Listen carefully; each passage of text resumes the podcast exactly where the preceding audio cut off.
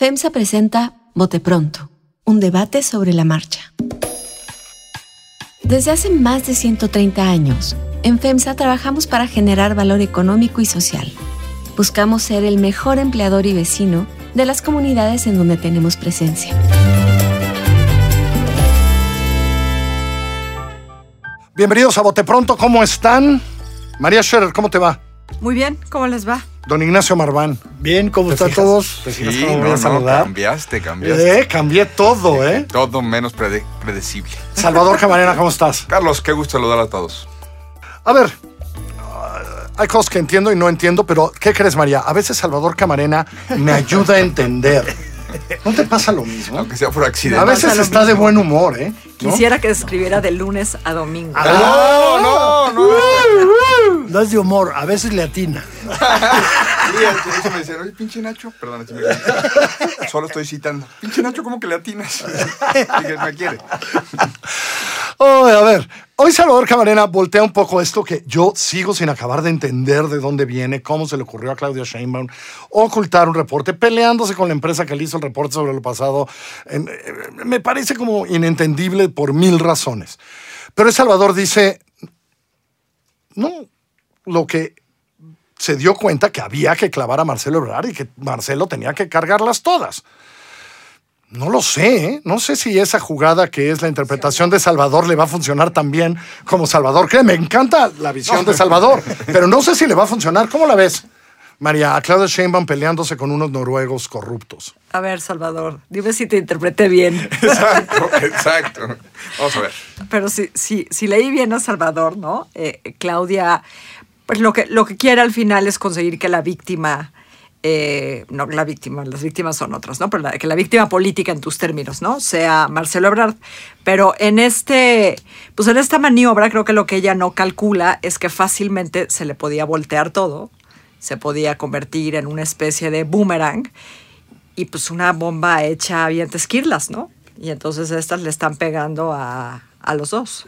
¿A quién? ¿A los dos? A los dos, a, a Marcelo, sí, y a la propia Claudia. Yo, yo ya no sé ni hacia Marcelo. Y voy a ir primero con Nacho hoy, antes que con Salvador, porque Salvador volteó todo hoy en su columna. Así que, a ver, Nacho, ¿esquirlas para quién? ¿Contra quién? ¿Tú, tú No, entiendes ya, por ver, qué Claudia hizo tan público Yo creo que esto? Salvador es muy generoso con Claudia.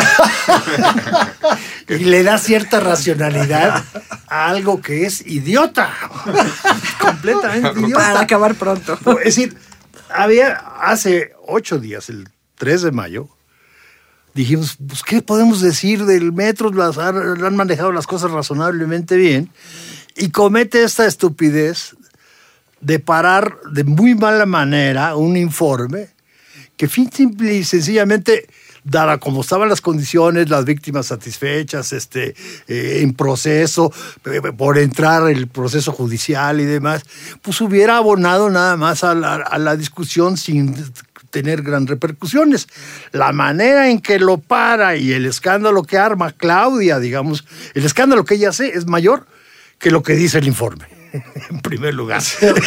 Eso es muy y entonces, se, como dice María, se le viene encima este, por la torpeza política y si, te- si lo que andaba buscando es efecto sobre Marcelo, pues en el mejor de los casos salen tablas, si no es que, como dice María, se le volteó completamente, en donde ella queda bastante mal parada como alguien que trata de ocultar, que compra pleitos, digamos, este, para, para, para, para defenderse, este, y pues armó un escándalo donde ya prácticamente estaban caminando las cosas. A ver, y déjame agregar una, Salvador, porque nosotros que nos dedicamos a esto, como María, desde hace tantos años, ¿alguien cree que en estos tiempos, cuando denuncias un informe, no iba a acabar en la prensa internacional ese informe inmediatamente? O sea, ¿quién la asesora en la prensa? Porque, o sea, de verdad, o sea, ¿alguien creía que ese informe no iba a acabar publicado? Salvador Camarena. Hay una discusión política hoy cuando debió haber habido, en el mejor de los casos, una discusión técnica de ingenieros y de expertos en estructuras, en metros, en ferrocarriles, en vías, en concreto, en acero. Bien lo dijo María, las víctimas aquí son 26 personas que perdieron la vida, sus familias, un centenar que quedaron con heridas graves y que van a tener secuelas. Hay víctimas que todavía también colaterales en el sentido de que no pueden usar una línea que, con la cual se desplazaban a su trabajo y se les ha complicado la vida. Esas son las víctimas. Y la jefa de gobierno hace un año, en medio de una tragedia descomunal, como no se había visto en 50 años de la historia del metro, salió a comprar credibilidad. Y fue con unos noruegos y les dijo, ay, ustedes tienen 150 años haciendo peritajes, vénganse, les compro credibilidad. Y eso está muy bien, para salir de una crisis, eso está muy bien. Muy bien. Porque llegaron unos señores y dicen, nosotros nos jugamos un prestigio aquí y vamos a dar tres reportes. Sale el primer reporte y la, la jefa de gobierno dice, vean, problemas de proyecto, de supervisión y de construcción. Sale el segundo reporte en la misma línea. Pero ¿dónde Claudia o su equipo iban a pensar que al comprarle credibilidad a una persona, a una institución, un ente, tienes el control de lo que va a decir? Eso no, no existe. Pero insisto, en el escenario de que el tercer informe, como parece que es, porque el país ya lo publicó, dice que una de las barreras que no se activaron fue la, el mantenimiento, que no hubo, que no hay bitácoras del mantenimiento y que por ende se, se puede decir que fue uno de los factores que pudo haber incidido en la caída el 3 de mayo del 2021. Bueno, Claudia Sheinbaum debió haber dicho, aquí está el informe, yo no estoy de acuerdo con él porque soy ingeniera, porque, porque estudié en la UNAM, porque tengo otro comité de expertos, por 16 razones, pero aquí está el informe, que ya dos veces validé. En ese momento es el error que dice Nacho. En ese momento toma la decisión equivocada. Y cuando se da cuenta del error, la semana pasada, en el aniversario además, perdón, en el aniversario de la tragedia, se da cuenta y, y sale, después de meses de pelearse por ocultar el, el informe o por no coincidir con las consecue- conclusiones, con las y- y no- conclusiones. Y, no, publicarlas, sale en la mera semana del, de la tragedia, a- a- del a aniversario. ella hacer el Ella decir, y los voy a demandar, y entonces, en su ida hacia adelante, lo que yo planteaba hoy en la columna es, empiezan a decir todos en su gobierno y ella, no, fue, fue el origen, fue el origen, y el origen, ¿quién crees? Pues es Marcelo Ebrard, tu competidor en la, en la competencia de corcholatas. Ahora, Marcelo no ha dicho nada, que así se quede y va a ganar, va a acabar ganándola, María. Marcelo ha estado muy calladito sobre este asunto. En esta, en donde claramente Claudia dice, no, fue él, el señor fue él. Ah, Marcelo dice, yo no digo nada, ¿no? Pues es lo que más le conviene, ¿no? Ahorita, nada más dejarla pasar y no seguir. Porque yo, yo, yo creo que sí al final va a quedar, siempre que se hable de la línea 12, que haya otro aniversario, que se recuerde, Marcelo siempre va a estar ahí. O sea, a pesar de los errores que Claudia ha, ha cometido en, digamos, en este tramo, ¿no? Al- al cumplirse un año de la tragedia, él no, no va a quitárselo de encima, no va a poder quitárselo de encima, pero en este, en este momento, en este contexto, cuando sale la encuesta de reforma y él está ligeramente arriba de Claudia, no, ahorita para qué lo hace grande, ahorita para qué contesta, lo que a él le conviene es que pase pronto y que se hable de otra cosa. ¿Le importará al presidente en sus decisiones en los próximos meses, Nacho Marván? Esta Así bronquita. como de gran importancia, no, no estoy seguro. O sea, yo, Marcelo, creo que debe sostenerse en la que dijo desde el día siguiente de la tragedia. Sí, sí. Si judicialmente me reclaman y tengo responsabilidad, yo estoy dispuesto a declarar y a presentarme, ¿no? Entonces yo no creo que ahora, digamos, por el informe, el, el punto que viene es el, el- el- judicial. Y, y aunque me choca la palabra, la regada de Claudia fue algo que habían logrado despolitizar Claro. Lo politizó de la manera más burda y inmensa en términos de la grilla de la sucesión o no la grilla de la, de, la sucesión. Yo creo que al presidente, pues no creo que le afecte ni le preocupe eh, demasiado, así como que tampoco es muy solidario, es bronca de ellos. y que se hagan, y que se, y que se hagan bolas, pero insisto, algo que muy, de muy buena manera se había logrado despolitizar, donde los reclamos del PAN y los reclamos de mexicanos contra la corrupción habían quedado al margen, simple y sencillamente lo puso en el primer plano, este, pues vuelvo a decir lo mismo, a lo idiota. Las víctimas tienen un acuerdo reparatorio con la principal empresa que construyó es. ese tramo. Entonces, las víctimas, siguiendo la línea de Nacho, no tienen un problema hoy, no están en las calles bloqueando periférico o cierto, insurgentes es cierto. reclamando justicia. Eh, Claudia Sheinbaum incluso ha presumido, creo lo digo en, en ese eh, en el mejor de los sentidos de la palabra, que desde el primer momento uno de sus funcionarios fue encargado de cada una de las familias, es decir, hizo todo un organigrama de a quién le tocaba atender las peticiones de cada familia. Entonces, no tenemos a las víctimas eh, en una crisis eh, para la comunidad, para la ciudad, porque han sido razonablemente atendidas. Otras se fueron a Nueva York con un reclamo muy distinto. Muy cierto, distinto, es muy otra distinto. empresa, etcétera. Las, las- las- las víctimas reales no estaban eh, causando un problema ni mediático ni político. En términos judiciales, pues las, las instancias tienen ahí a los mismos funcionarios menores de hace mucho tiempo. Entonces, en una cosa que pueden patear la pelota, perdón, así es la justicia en este país, años. Entonces, tampoco había una crisis institucional de estamos enjuiciando a Mario Delgado, el secretario de Finanzas. Mario Delgado está haciendo los desgargates que siempre hace, como si esto no lo hubiera este, incumbido. Entonces, ¿por qué generar un problema Es político increíble. cuando, en el, en el- insisto, en el mejor de los términos sería una discusión técnica? Ahora, si el, iba a ser de ingenieros, pues que se pelearan los ingenieros, los expertos y que a lo mejor sí, también, si Claudio Sheinbaum pensó que iba a salir sin ningún costo de la crisis, pues también pensó de manera muy ingenua, porque a lo mejor le tocaba o entregar a su ex jefa de, del metro o a un secretario de obras, no sé.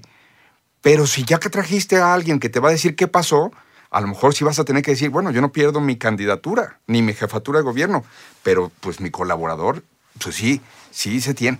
O, o iban a quedar eh, No, pues, digo, sin ya. costos de, una creo- las tragedias más grandes en los últimos tiempos. Sí, cada vez que yo digo que acabo de entender, no, no acabo de entender por qué alguien fue a hacer eso. O sea, es que no acabo de entenderlo, porque todo Es que iba porque, bien, de verdad. Porque actúa como a la defensiva, ¿no? Fue como si supiera que alguien iba a salir o que iba a salir, no sé quién, un enemigo suyo o alguien a dar a conocer ese. Es curioso ese porque reporte. sale, es curioso porque sale un reportaje largo de MSCI, son demasiados documentos, complicado de leer y tal, pero no con todos los documentos, pero no está ese reporte ahí, curiosamente. No, no, crisis Además, no otra. está contenido en el de MSCI, no está ese reporte ahí contenido, dice otras cosillas, pues, pero no está contenido ese reporte ahí y ella sale porque ella ya viene enojada Bueno, con el a reporte. lo Que mejor da la perdón, No, no. da la impresión de como de que se quiso adelantar a algo que no ocurrió Ok. y entonces por eso todo está ridículo, ¿no? O que quiso quedar bien con el único que le interesa quedar bien. Y que le dijo, a mí, me- a mí no me vas a venir a decir que ahorita hay un tercer... Mata ese informe. O sea, y en vez de dejarlo correr, a lo mejor quiso... Nadie ni lo hubiera leído, ¿no, Nacho? Ese tercer No, informe. no, Creo que- bueno, y sí, los colegios de ingenieros, una serie de expertos estructuralistas, a lo mejor hay lecciones incluso para el futuro. No, Tenías mil maneras de contestarlo técnicamente y sobre todo alguien que supuestamente está preparada técnicamente. Salvo que estés queriendo solamente, pues... Pues puede, puede ir por ahí, pero también más bien como que se quiso proteger de ese lado porque dice, ah, es que un abogado este, está en contra de López Obrador. Es ridículo.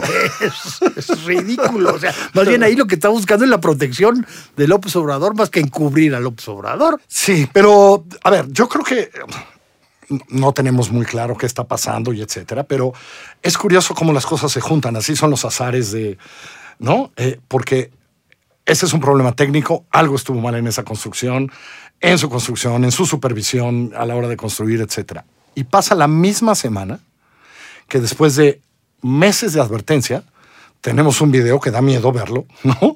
De casi un avión de Claro. Volaris aterrizando sobre otro, que es igual un problema técnico, un problema de eficiencia, que al presidente se le complica porque se le quiere relacionar con, con el AIFA, ¿no? No, es que esto es culpa del AIFA. Eh, No lo tengo tan claro que esto sea culpa del AIFA, yo no soy, ¿no? Pero digamos que son dos problemas de eficiencia, ¿no? Algo que ya veíamos que parecieran que son de eficiencia de, de- de- los gobiernos que dicen de izquierda, ¿no? Se le juntan un poco las cosas. O hasta digamos, antes, ¿no? Hasta como que la infraestructura no es lo suyo. Como que la Ya infraestructura. después operarlo eficientemente es otra cosa, ¿no? Pero de entrada, la creación o la- de, la, de la infraestructura no se les da de la mejor manera. Porque eso es un poco también lo que está pasando con esta, ahora ya hay reunión y llevémonos unos para allá, porque ya llevábamos semanas de advertencias en columnas y en periódicos, ¿no? De algo no estás pasando bien con el nuevo rediseño del espacio aéreo, ¿no? No será de la IFA, pero en la reunión que mencionas, que es la del secretario de Gobernación este día lunes, hay cuatro militares ahí muy uniformados. Porque son los del AIFA. Ah, bueno, pues porque sí tiene algo que ver. No la IFA, eh, no el rediseño, yo tampoco soy especialista, pero sí varios años diciendo, oigan, y lo están haciendo bien, porque nos bajaron la calificación. Claro, también en tiempos de Calderón no la bajaron y se recuperó. ¿La vamos a recuperar ahora o vamos a tener más tiempo en estas circunstancias? Y porque ahora que, comillas, se acabó la pandemia, todo comillas, se está viendo que la operación no está funcionando. Y esa operación sí creo que es un problema de que este gobierno cuando gestiona algo no le sale bien. Yo creo que ahí lo, lo- del espacio aéreo está, sa- salió una bronca, digamos, este, más allá de la reunión con el de gobernación, que es todavía más alarmante y más preocupante. Buena parte del conflicto, si no es que la mayoría del conflicto, es pura grilla sindical. Es puro mal laborales. manejo, perdón, Problemas laborales. problemas laborales. O sea, es el mal manejo, digamos, del personal, de la incomunicación de un supuesto director con la gente. Yo sé, yo sé que no ha de ser fácil tratar con controladores que, bueno, pues son estratégicos y tienen un poder salvaje. Pero de ahí a crear el conflicto que creaste con riesgos inclusive por un mal manejo de personal, por una incomunicación con el personal, es un escándalo, ¿eh? Ahora, y, y creo que vamos viendo claro que es eso, ¿no? Es mucho más escándalo que lo del espacio que técnicamente se puede arreglar de una manera Vamos, u otra. y vamos teniendo claro que sí tiene que ver con un pésimo manejo del personal allá adentro. Cada vez es más obvio. De trabajadores. Cada vez es más obvio. No, es más obvio que los controladores estaban hartos del trato que les habían dado, el cambio de condiciones laborales, el cambio de turnos, el cambio de tal. Dijeron, perdón, llevamos 25 años y mira, aquí por lo menos volamos, caray, ¿no? Y tú vienes a hacernos todo esto. ¿Cómo será la crisis que hoy uno escucha a Rogelio Jiménez Ponce? Recién llegado a eso. Entonces, experto, experto no es. Y uno siente tranquilidad de que alguien empieza a reconocer que hay problemas y que hay retos que este, empezar a, a solucionar. Porque dices, "¿Y entonces, ¿quién estaba de subsecretario en ese ramo? Y existe el secretario de Comunicaciones, Infraestructura, o sea, anexos y conexos, porque ahora ya le cambiaron el nombre. No sé, ¿existe Arganis? O sea, pesa. Porque No sé, ese hoy, sí- en la mañanera no le fue bien, no sé si ustedes oyeron en la mañana. No, bueno, pero Rogelio y Arganis habían confirmado un decreto para mover ciertas cosas ahí. El presidente dijo, ¿cuál decreto? Esos, esos los firmo yo, ¿eh? Eh, no, es que dijeron que ya venía el decreto. Esos los firmo yo. pues no le, para que lo tengan no le claro. periódicos el presidente, porque eso es del lunes de la semana pasada. Dijo, perdón. Sabemos, sabemos que los lee, pero que no les cree. Pues sí, pero. este, Dijo, Qué "Ay, cosa. Me encantó el presidente. Dice, "Ch, ch, ch, ch". No, pero nos dijo Rogelio Jiménez Ponce, pero ¿sabes qué? ¿Cuál es el peligro de eso? Que va a decir, ¿cómo que solo van a mover 30 vuelos para allá? Mm, no. Aprovechemos. 60. Aprovechemos el viaje. Exacto. No. Qué cosa. Está En mal fin. hecho el decreto. María, gracias. A ustedes. Señor Ignacio Marván, ¿cómo está usted? Gracias. Salvador Camarena, gracias. la próxima, gracias. por la columna de hoy. Esto fue Bote Pronto. Nos pueden escuchar en así como en Apple Podcast y en Spotify, o ahí donde usted prefiere escucharnos. Soy Carlos Puch, que tengan buena semana. Nos escuchamos el próximo martes. FEMSA presentó Bote Pronto, un debate sobre la marcha. Desarrollo sostenible, primera infancia y promoción del arte son las tres líneas de acción con las que FEMSA genera valor social en las comunidades. Conoce más en fundacionfemsa.org.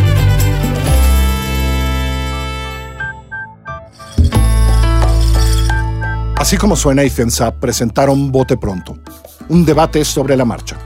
La dirección editorial es de María Scherer, la producción ejecutiva de Giselle Ibarra. Yo soy Carlos Puch, quien trabaja con todo este equipo, y le presento cada semana nuestras historias.